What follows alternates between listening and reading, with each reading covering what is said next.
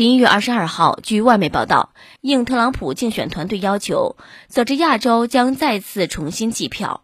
新一轮重新计票将不再采用手工重计，而是改为机器重新扫描。十一月二十号，佐治亚州州务卿宣布该州重新计票结果，拜登以一万两千六百七十领先票数和百分之零点二六领先得票率被认证为获胜者。由于得票率差依然在百分之零点五内，特朗普有资格要求再次重新计票。又重新计票了，这还真是一条道走到黑。只是这玩意儿有用吗？可能说，只要川普的票没有达到他的预期，他就会要求这么一直数下去。川普表示：“啊，只要我们赢，就一直重新计票。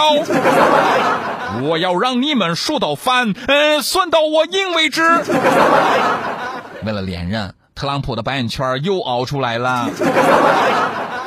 真是扑朔迷离的美国大选，老特这锲而不舍的劲儿也是令人佩服。也是，反正还没卸任，那就折腾呗。